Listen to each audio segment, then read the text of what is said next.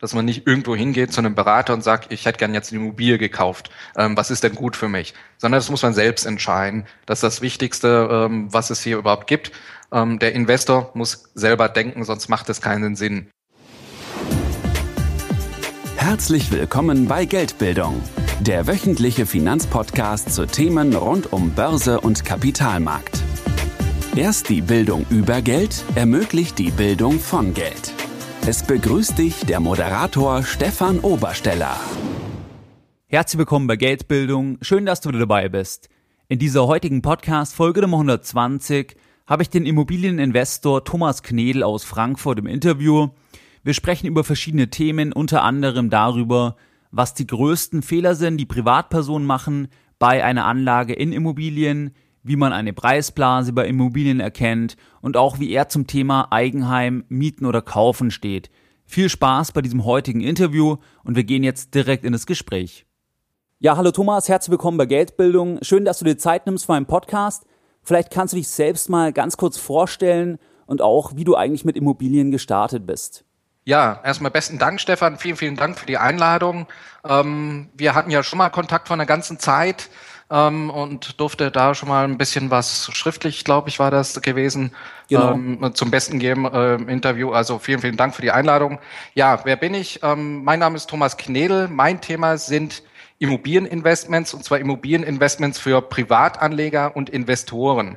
Ähm, ich bin selbst Immobilieninvestor schon seit vielen, vielen Jahren. Ich, und zwar so früh wie es ging, habe ich angefangen mit Immobilien. Das war 1998 ähm, ich sage das immer so schön mit meiner dritten Gehaltsbescheinigung, aber es war wirklich so, ähm, weil es erst dann wirklich losgeht, dass man auch eine Bankfinanzierung bekommt.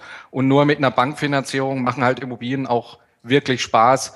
Und ähm, ja, so ging das los, 98. Und ähm, ja, was mache ich noch so? Ich habe eine, Plattform, ich bin insgesamt, mache ich eigentlich nichts anderes als Immobilien. Das ist einfach so ähm, seit dieser Zeit und eigentlich schon davor. Es ging schon eigentlich als Schüler auch los. Und ähm, heutzutage mache ich Gewerbeimmobilienmanagement sozusagen beruflich, privat investiere ich eben selbst in Wohnimmobilien und dann so seit zweieinhalb, drei Jahren ähm, hab, betreibe ich eine Plattform, Erfolg mit Wohnimmobilien und bringe ja Privatanlegern, Investoren eben das Investieren in Immobilien näher mit Videokursen, Workshops und ein Blog gibt's eben auch noch dazu. Aber kannst du ein bisschen sagen, wie du ursprünglich dazugekommen bist? Also war das vom Elternhaus oder hast du da irgendwie ein Buch gelesen, dass du so früh zu Immobilien schon irgendwie eine Affinität aufgebaut hast? ja, ja, gerne, natürlich. Ähm, also von den Eltern her nicht so sehr, muss ich sagen. Ähm, ich habe da nur ein prägendes Erlebnis mit meinem Vater. Und zwar sollte, ich glaube, ich war 16 oder sowas, das Haus verkauft worden, ein wunderschönes Mehrfamilienhaus, in dem wir als Mieter gewohnt haben. Und da haben sich tatsächlich die Mieter zusammengetan ähm, sechs oder sieben Parteien, auch meine Eltern, und wollten Wohnungen kaufen. Es ist aber dann an 10.000 Mark gescheitert, weil einer mehr geboten hat.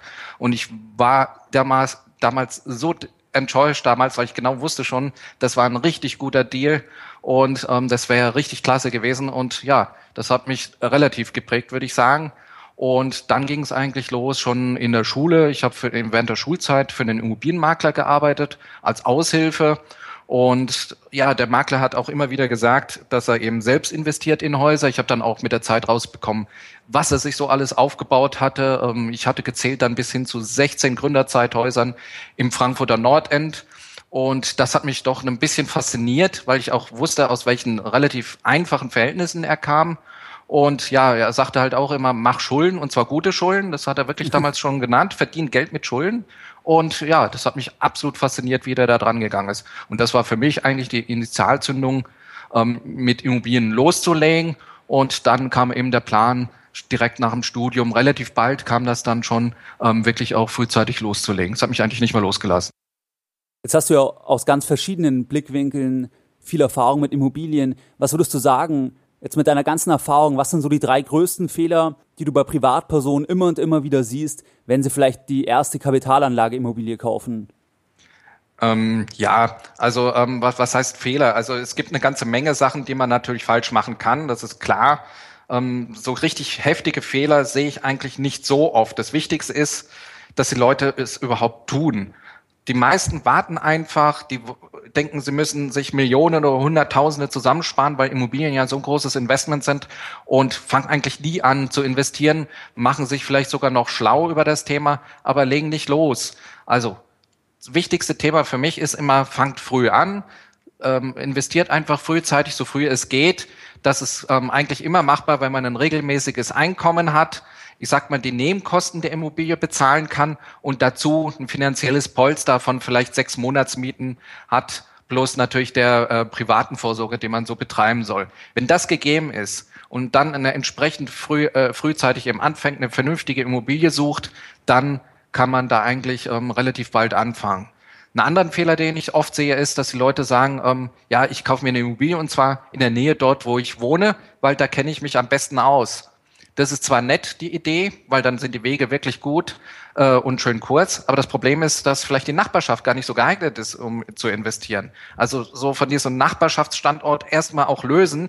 Ähm, ich investiert durchaus in der Gegend, in der ich wohne, aber die muss eben auch nicht immer geeignet sein. Also es kommt wirklich drauf an. Die kann einfach zu teuer sein, die Lage kann einfach zu schlecht sein als Investment und so weiter, sondern es zählen eher die harten Facts, ähm, ja, wie man den Standort eben prüft, ist das ähm, sinnvoll oder eben nicht sinnvoll.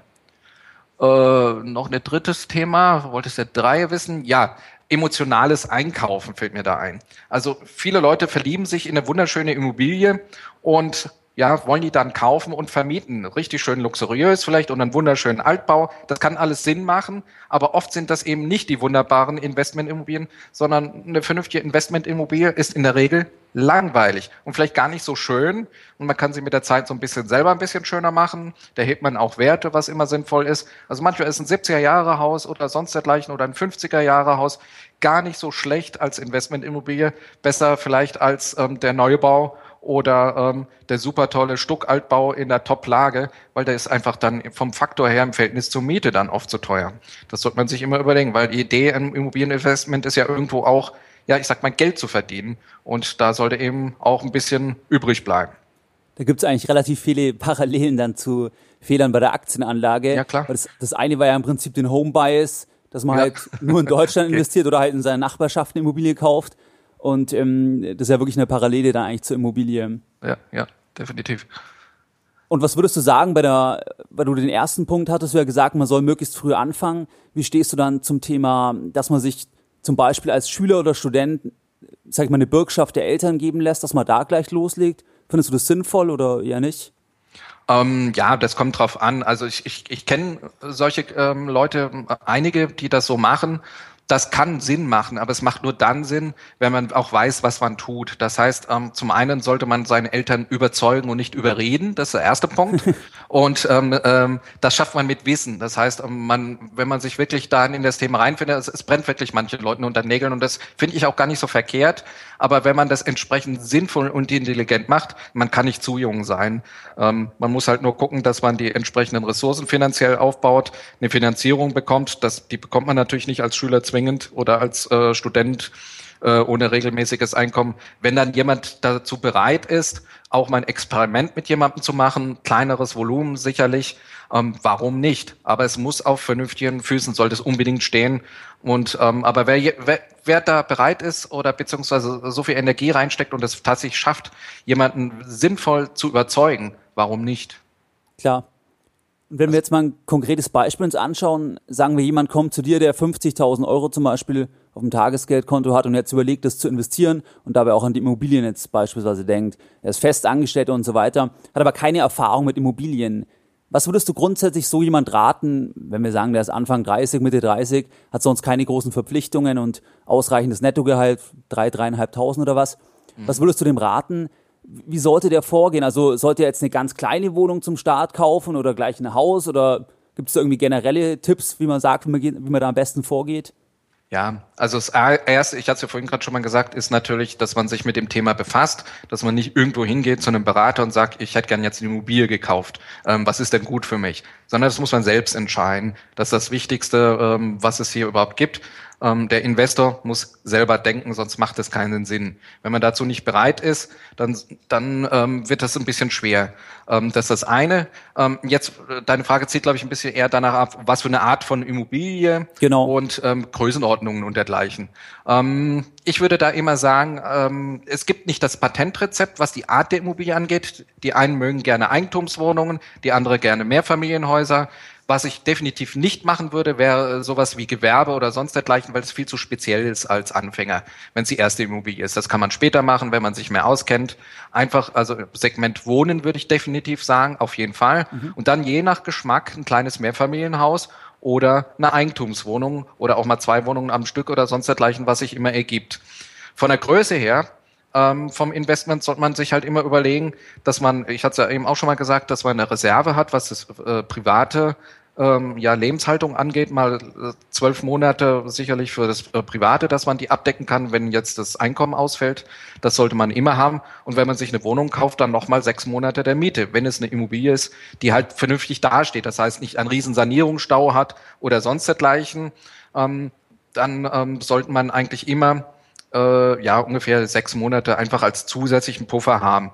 Und wenn das da gegeben ist, dann kann man probieren mit einem ordentlichen Einkommen, äh, wie du gesagt hast, ja, unser Beispielfall 3000 Euro vielleicht Einkommen hat, ähm, die Nebenkosten zu viel, ähm, mit Eigenkapital zu bezahlen und dann mal zur Bank gehen, mal ganz rotzfrech und sagen, ich würde gerne irgendwie mit 100 Prozent finanziert. Wenn der Standort taugt, dann funktioniert das auch. Und wenn man ein vernünftiges Konzept hat, und dann kann man sich schon eine Immobilie, ich sag mal jetzt so 200 bis 300.000 Euro durchaus leisten. Und wenn man es dann schafft, eine Immobilie noch vernünftig einzukaufen, das heißt, eine Immobilie, die man ein bisschen voranbringen kann, die vielleicht aus einer nicht so guten Situation kommt, ähm, wo man ein bisschen den Wert heben kann und so weiter, dann passiert ja Folgendes. Ähm, ich erhöhe die Mieten mit der Zeit, vielleicht in ein, zwei, drei Jahren, dann ist die Immobilie nach einer gewissen Zeit gar nicht mehr mit 100 Prozent beliehen. Und schon habe ich Wert geschaffen und ein erhöhtes ähm, ja, äh, Nettoeinkommen geschaffen. Und das, so habe ich letztlich angefangen mit meinem Dreifamilienhaus in Offenbach und ähm, mache das heute auch immer noch so. Ich versuche Immobilien immer so hoch wie möglich zu beleihen, damit ich eben entsprechende Werte wieder generieren kann und einfach nicht so viel Kapital binde. Und so kann man wunderbar auch anfangen, auf jeden Fall. Aber wie siehst du das Risiko, was sich aus dem äh, Fremdkapital und dem Hebeleffekt ergibt? Weil ich meine, es wirkt ja auch in die andere Richtung. Ja klar, keine Frage. Also man sollte definitiv wissen, was man tut. Also das heißt wirklich eine Standortanalyse betrieben haben, ähm, sich mit den Immobilienmärkten auskennen, die Objektkriterien kennen. Jedes Objekt oder jede Baualtersklasse hat gewisse Themen. 70er Jahre Häuser haben andere Themen wie Gründerzeithäuser. Das sollte man wissen. Und ähm, dann ähm, entsprechenden Puffer aufbauen. Man sollte gucken, dass kein Instandhaltungsstau vorhanden ist oder wenn ein Instandhaltungsstau vorhanden ist, so mache ich es eigentlich immer sehr gerne, dann wird er mitfinanziert und die Bank macht das auch gerne, dann wird es einfach beseitigt. Und die Immobilie muss sich natürlich insgesamt rechnen, aber dafür gibt es ja wunderbare Tools, mit denen man das sich durchrechnen kann oder auch einschlägige Formeln und kann da eben in das Thema Renditeberechnung auch einsteigen. Das sollte man sowieso tun. Wenn man nicht weiß, wie sich eine Immobilie rechnet, dann macht es keinen Sinn. Aber wie siehst du zum Beispiel Thema Mietausfall? Weil wenn ich, sag mal, sechs bis zwölf Mieten auf der Seite habe, also wenn ich mhm. einen Ausfall habe, ich kann es bezahlen. Aber es kann ja trotzdem was sein. Zum Beispiel Mietnomade, den kriege ich ja in zwölf Monaten gar nicht raus. Ja, doch, einen Mietnomaden sollte man in der Regel in zwölf Monaten draußen haben. Ähm, aber ähm, ich sag mal, beim Einkauf der Immobilie gucke ich ja auf die Mieterstruktur drauf. Wenn ich jetzt ein Mehrfamilienhaus kaufe und es ist ein Mietnomade drin, dann muss ich das entscheiden und entsprechend einpreisen. Das, ich prüfe ja die Mieter, gucke, wie viel die gezahlt haben, wer die Mieter sind und dergleichen und ob es Rückstände gibt. Das heißt, ich kann den bei einer, ich sag mal jetzt in kleineren Fall eine Eigentumswohnung, kann ich das quasi ausschließen, weil ich lasse mir natürlich entsprechende Ausdrucke geben und nachweise, dass der Mieter ähm, auch ähm, regelmäßig gezahlt hat. Dann kann ich auch noch mich mit der Person befassen, wer ist der Mieter, ich kann ihn besuchen gehen und so weiter ähm, bevor ich kaufe. Das heißt, wenn ich die Ankaufsprüfung ordentlich mache, dann habe ich dieses Risiko nicht. Ich muss das nicht eingehen, weil ähm, ich kenne den Mieter vorher und habe ihn vorher gecheckt. Ich sehe zum Beispiel auch, gibt es eine Kaution und so weiter. Und wenn da mehrere Dinge nicht passen, dann lasse ich die Finger von der Immobilie und gucke nach einer anderen. Oder ich gehe, kaufe ihn bewusst mit ein. Das sind dann sogenannte Problemimmobilien. Wenn ich beispielsweise ein drei, vier, fünf Familienhaus kaufe, dann kalkuliere ich das mit ein in den Preis und rechne dann auch damit, dass ich mal ein Jahr lang von einem eben keine Miete habe und ähm, kläre das dann, nachdem ich das Haus gekauft habe. Das ist dann für die fortgeschritteneren Leute eine interessante Strategie. Okay, aber für einen Einsteiger quasi einfach, dass die Mieter so solvent sein sind, so lang schon bezahlt haben, die Einkommensnachweise so hoch ja. sind, dass man es ausschließen kann letztlich. Letztlich ausschließen kann, aber risikofrei ist es natürlich nie. Das Klar. ist definitiv so. Eine Miete kann immer ausfallen, es kann immer mal was passieren und dergleichen. Aber dafür hat man ja auch den Puffer dann von den äh, sechs bis zwölf Monaten, je nachdem, welchen man sich aufbauen möchte und kann entsprechend agieren. Das reicht in der Regel aus. Was würdest du zum Thema Zinsfestschreibung sagen? Weil vielleicht manche jetzt geneigt sind, weil die Zinsen aktuell so niedrig sind, es möglichst lange festzuschreiben. Ja. Was empfiehlst ja. du da? Ja, das ist äh, immer, immer die Gretchenfrage. Äh, es gibt nicht die Antwort darauf. Das ist einfach so. Es gibt viele Leute, die derzeit sagen, nagel die Finanzierung fest, zehn Jahre oder noch länger. Ähm, wenn man es übrigens noch länger festnagelt, dann kann man, hat man immer ein Sonderkündigungsrecht nach zehn Jahren, das sollte man wissen. Aber dieses noch länger festnageln kostet natürlich auch immer ein bisschen an Zinsaufschlägen. Das ist das eine. Ähm, und dann gibt es die Fraktionen, die schwören auf die Kurzfristfinanzierung, die sagen einfach, dann bin ich flexibler und ähm, ja, dadurch ähm, und nachhaltig sind vielleicht in den nächsten Jahren, ähm, wir haben es ja jetzt gerade an einem aktuellen Zinsschritt der EZB wieder gesehen, die Kurzfristzinsen sowieso sehr niedrig, bis so mal ja. bis äh, Griechenland und dergleichen mal entschuldet ist, dauert das sicherlich noch viele, viele Jahre. Also da ist, ist schon auch begründet, dass dann noch einige Jahre die Kurzfristzinsen durchaus eher niedrig sein werden. Von daher sehe ich es so ein bisschen als Geschmackssache an. Was ich aber feststelle, ist, dass die Banken es nicht sonderlich mögen, wenn man sehr kurzfristige Zinsen, äh, Zinsbindungen vereinbart, weil die natürlich dann die, die, die Angst so ein bisschen haben, dass die Kunden davongehen und ähm, schnell wieder wechseln.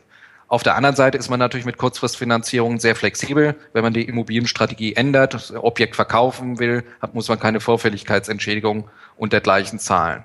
Aber ähm, wenn man jetzt so, so zum Beispiel im Privatvermögen Immobilie kauft, dann ist man ja zehn Jahre sowieso ein bisschen gebunden, weil man nach zehn Jahren eine vermietete, vermietete Immobilie, in Deutschland zumindest, ähm, steuerfrei verkaufen kann. Deswegen, ich mische es immer gerne. Ich habe einen Teil lang und einen Teil kurz. Kommt einfach drauf an, auf die Immobilienstrategie, die ich habe und welche Konditionen auch angeboten werden. Und was ich definitiv nicht mache, ist, dass alle Darlehen gleichzeitig auslaufen, sondern dass man entsprechend einer gewissen Portfoliostrategie dann guckt, dass es versetzte Zeiträume sind. Aber würdest du dann auch empfehlen, es immer mit einer Bank zu machen, die man vielleicht kennt und man, sagen wir, auch sein Depot zum Beispiel hat? Oder soll man da einfach nach Konditionen gehen und bei verschiedenen immer anfragen, wo es einfach die besten Konditionen gibt? Ja, das ist wieder eine Mischung. Es geht nicht nur zwingend um die Konditionen, sondern es geht um die Unabhängigkeit. Also mit einer Bank zwingend eine Wettbewerbssituation immer herstellen. Das heißt, ich bekomme ein Immobilienangebot auf den Tisch und brauche dann eine Finanzierung. Am besten habe ich vorher schon mit mehreren Banken gesprochen. Die kennen mich schon, die haben mich schon eingestuft, geratet, äh, wie man so schön sagt. Das heißt, die haben schon die persönliche Bonität durchleuchtet. Weil nur dann können sie entsprechend schnell reagieren und ein Objekt prüfen und eine Finanzierung zusagen. Und dann kann immer passieren, dass eine Bank dann gerade keine Zeit hat, der Bankberater hat keine Zeit oder es klemmt bei der, weil gerade viel los ist und dann kann man die Finanzierung nicht machen. Und deswegen sollte man immer mit mehreren Banken im Gespräch sein bei der Ankaufsprüfung. Und wenn man dann mehrere Immobilieninvestments hat, soll man eh gucken, dass man bei mehreren Banken ist, damit man eben nicht in eine Abhängigkeit gerät. Okay, und äh, Thema Preise Immobilien. Einmal die Frage, wie würdest du sagen, kann man am einfachsten eine Preisblase erkennen? Und noch eine zweite Frage, das habe ich nämlich einen Freund gefragt, der selber gerade eine Immobilie sucht im Raum München, Augsburg. Mhm. Hast du einen Geheimtipp, wo man eigentlich günstige Immobilien findet? Also suchst du auch nur online oder hast du da irgendwelche Spezialtricks? Ähm, ja, vielleicht ganz kurz zu dem Thema äh, Preisblase. Also diese, diese, diese Blasendiskussion kann ich ehrlich gesagt nicht mehr hören. Ähm, ja, ist so. Jetzt muss die Erklärung kommen. Ja, ja, ja, ja, klar, natürlich. ähm, das ist, ähm, ja, jeder redet das Thema sehr intensiv durch, ist natürlich auch, sage ich mal, sehr schön medienwirksam und dergleichen. Ich bin der festen Meinung, in Deutschland haben wir keine Preisblase. Warum? Keine Preisblase, schönes Wort.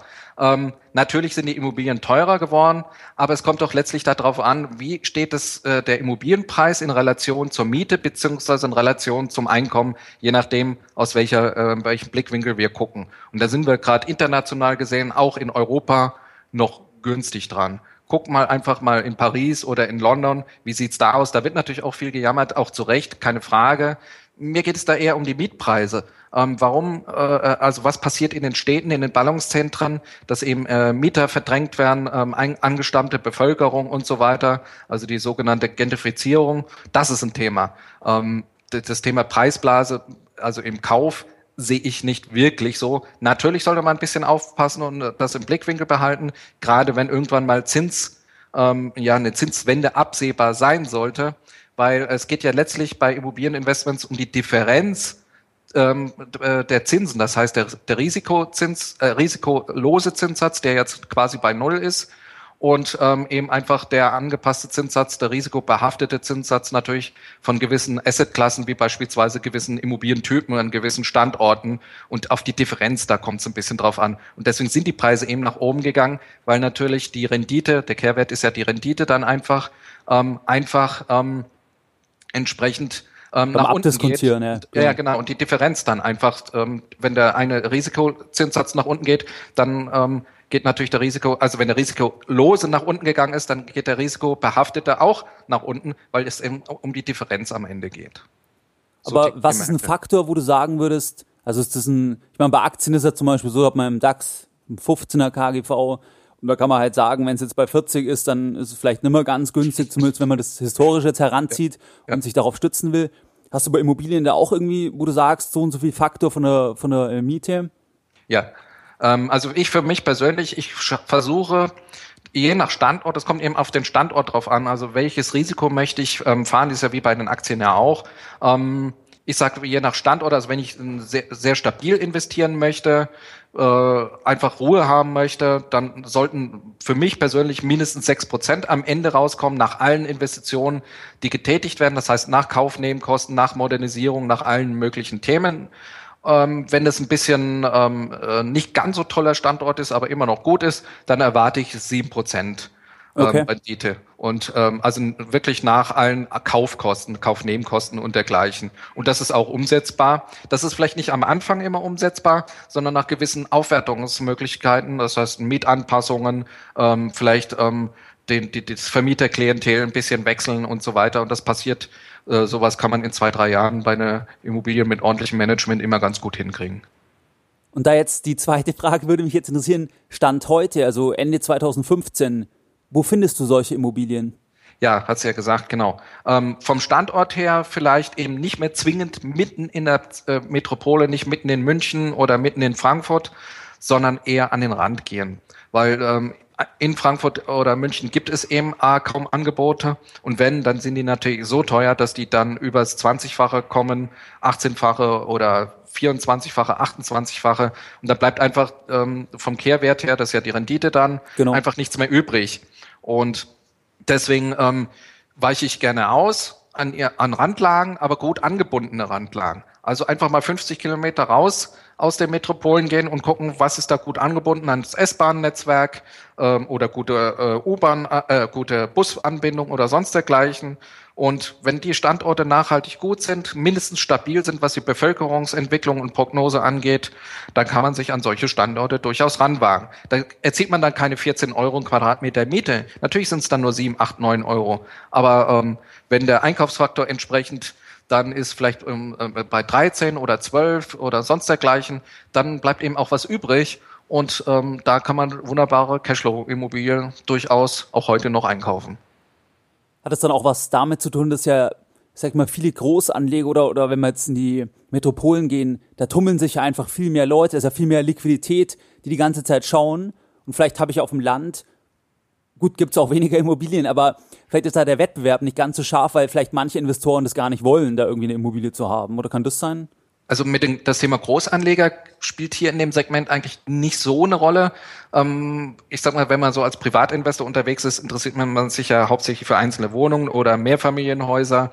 Ähm, oft vielleicht in dem Bereich unter einer Million, vielleicht maximal anderthalb Millionen Gesamtinvestitionsvolumen. Und die Großanleger, die Großinvestoren, äh, Fondsgesellschaften und dergleichen, die fangen eigentlich unter zwei Millionen nicht an. Das heißt, die sind nicht wirklich die Konkurrenten. Das ist das eine.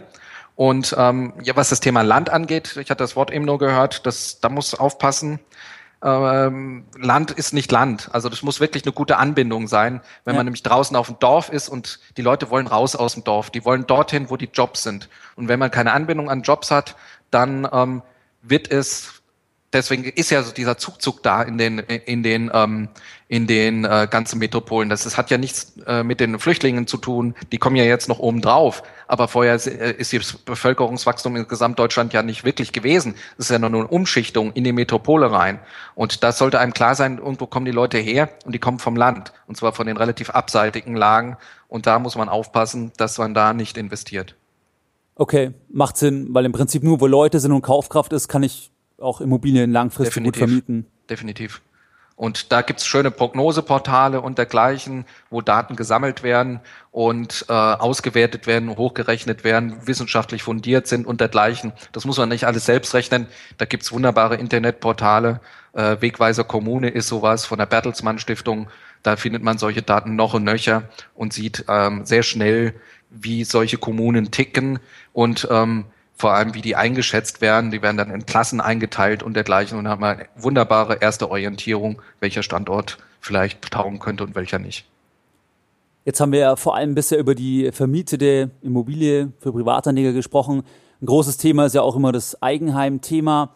Ob man sagt, man bindet so viel Kapital. Wie stehst du dazu? Hast, sagst du, Eigenheim macht nicht so viel Sinn, weil es schlechte Schulden sind, weil ich keinen Cashflow kriege? Oder hast du da irgendwie eine Meinung dazu? Ja, also alles, was mit Kapitalbindung zu tun hat, ich es ja schon angedeutet, ist nicht so mein Ding. ähm, die, die, ja, die, ich, ich sage immer, die, die Kröten, die sollen sich bewegen, die sollen unterwegs sein, das Geld, und arbeiten und nicht irgendwo festkleben. Das ist schon wichtig.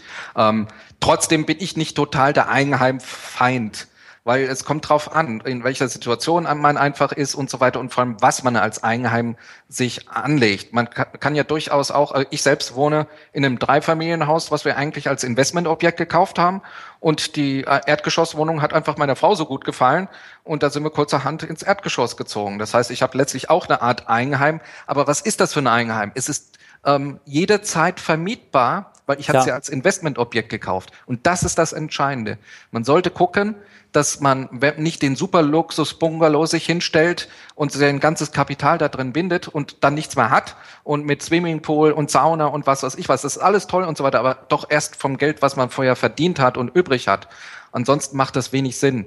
Aber ansonsten kann man das durchaus machen, weil entweder man zahlt ja irgendwo Miete oder man, äh, äh, man, man zahlt irgendwo ein Darlehen ab. Also da sehe ich nicht so das Thema, wie es viele sagen, sondern es kommt einfach darauf an, wie flexibel man sein will. Also sprich, man kann ja auch die Immobilie dann dort lassen und man kann wegziehen. Und ähm, das geht ja auch, wenn die vermietbar ist, ist überhaupt kein Problem. Und einfach rechnen und vergleichen. Steuern nicht vergessen, mal kann ich halt äh, steuerlich absetzen und mal nicht. Aber das war's. Ähm, man sollte sich selbst halt flexibel halten und flexibel hält man sich, indem man die Immobilie jederzeit vermieten kann. Aber dann ist der entscheidende Punkt, der den du gesagt hast, dass man es nicht sich zu schön machen will, sondern auch nee. denkt, kann man es generell gut vermieten und vielleicht ja. nicht das, das, teuerste Küche, Sachen, genau. die einem ja niemand mehr bezahlt dann letztlich. Genau, genau. Also einfach gucken, dass es, dass der Wert in dem Augenblick, wo ich das kaufe, auch noch gegeben ist. Also zum Beispiel Küche ist ein schönes Beispiel oder eben auch die Sauna.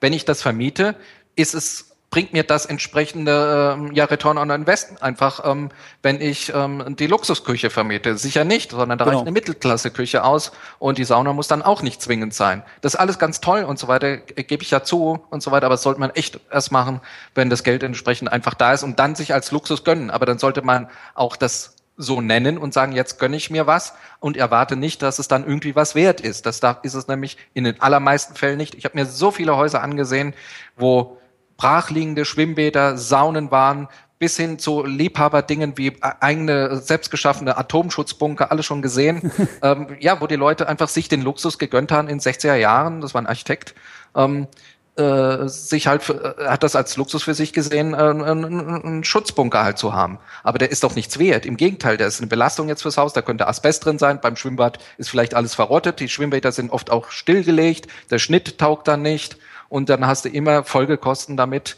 ähm, wie ich das eben auch wieder dann beseitigen kann und ähm, die äh, Flächen entsprechend wieder sinnvoll nutzen kann. Würdest du nochmal im Eigenheim sagen, jetzt nichts auf Schulden, also so viel Eigenkapital, wie man hat, reinstecken? Oder würdest du sagen, genauso lieber mehr Kredit aufnehmen, weil man das Geld dann an der Börse arbeiten lassen kann und zum Beispiel jetzt? Ja, das beim Eigenheim, also das ist jetzt auch nicht so mein Spezialgebiet, aber ich würde immer gucken, möglichst nicht so viel Geld zu binden, völlig klar, um einfach flexibel zu bleiben.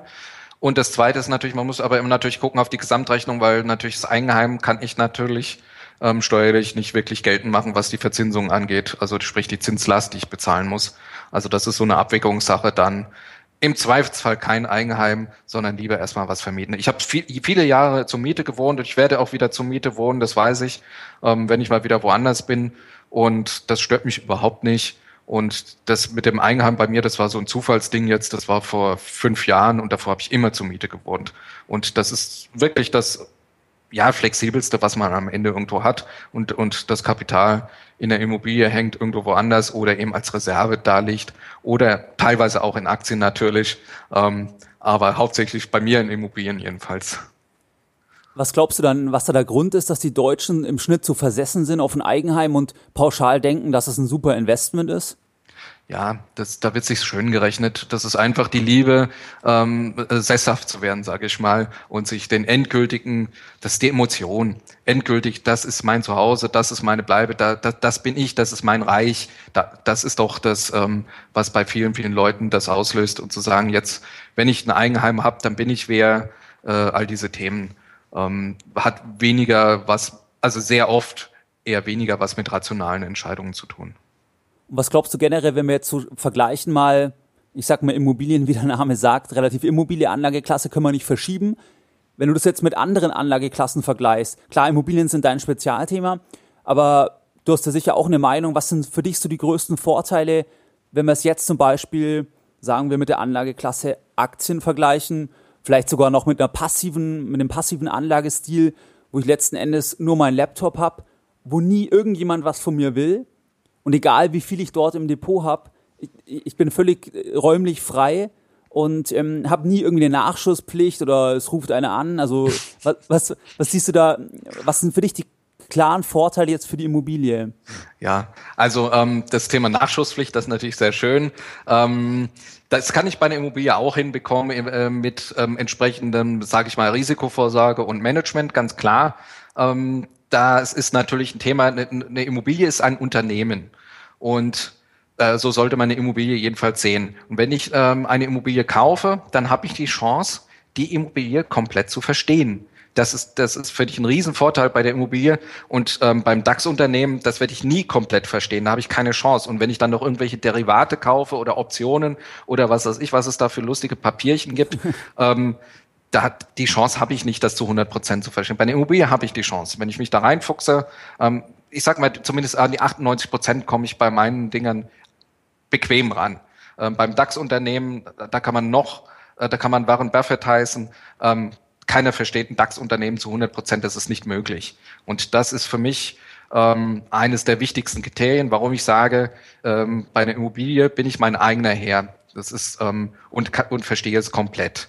Ähm, ein anderes Thema ist natürlich die Volatilität, ähm, das sicherlich ähm, im Aktienbereich höher da, wobei man da natürlich vieles gegensteuern kann. Da gibt es tolle passive Strategien, hast es ja eben auch schon gesagt, ähm, mit sehr geschmeidigen Papieren, die dann auch nicht so volatil sind, sicherlich auch. Aber ein wesentlicher Vorteil, den ich bei Immobilien sehe, ist die Beleihbarkeit. Ich kann wesentlich größere Summen bewegen, ohne das Geld wirklich zu haben. Und ja. das ist ähm, mit Aktien nur in sehr beschränktem Umfang nach meinem Kenntnisstand jedenfalls ähm, machbar. Und das ist für mich der größte Reiz eigentlich an der Immobilie, dass eben auch derjenige, der noch nicht die Millionen gescheffelt hat oder sonst dergleichen auf dem Konto liegen hat, durchaus ähm, sechsstelligen Betrag bewegen kann, ohne Probleme.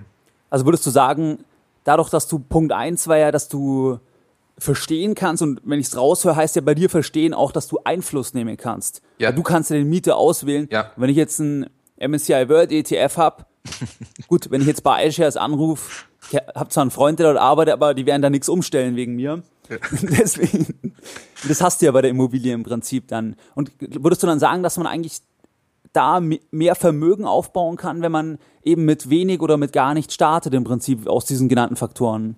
Ja, das würde ich jetzt nicht unbedingt sagen. Also jeder hat da so seine Assetklassen und natürlich auch seine Vorlieben und dergleichen. Aber ich kann mit einem Schlag eine große Masse bewegen.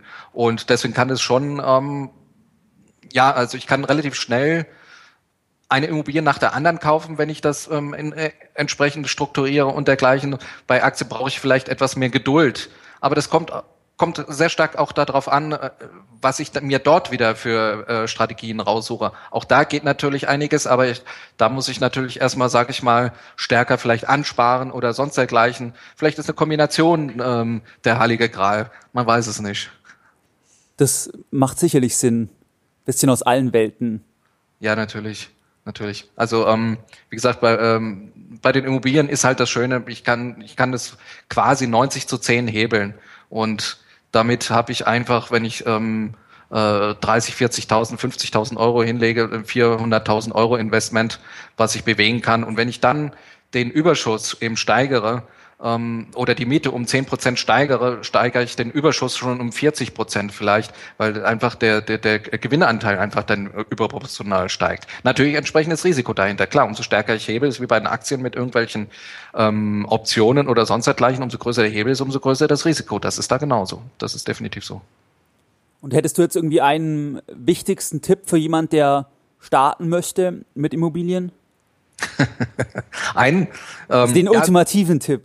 Den ultimativen, ja, früh anzufangen. Also überhaupt anzufangen, loszulegen, nicht zu groß loszulegen, nicht zu kompliziert loszulegen. Ähm, ich kenne jemanden, der hat mit vermieteten Boxen angefangen, mit vermieteten Garagen, Stellplätzen oder sonst dergleichen. Auch das sind Immobilien durchaus ähm, Lagerraum, wenn er einfach ist und nicht zu viel Geld investiert wird, da, äh, also nicht ein Riesenlager kaufen, sondern was kleineres. Ähm, das kann man auch antesten im Markt, ob das funktioniert. Da braucht man ja nur mal eine Anzeige aufgeben und gucken, wie viele Leute sich melden. Das geht ja online mittlerweile wunderbar.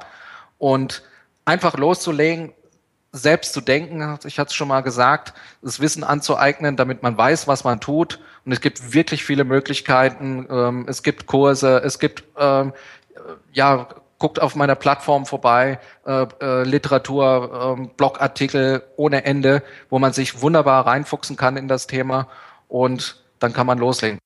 Das Schlimmste ist eigentlich, wenn man sich damit befasst, befasst damit und befasst damit und dann hat sich der Markt wieder verändert. Man guckt zurück, fünf Jahre lang hat man nichts gemacht.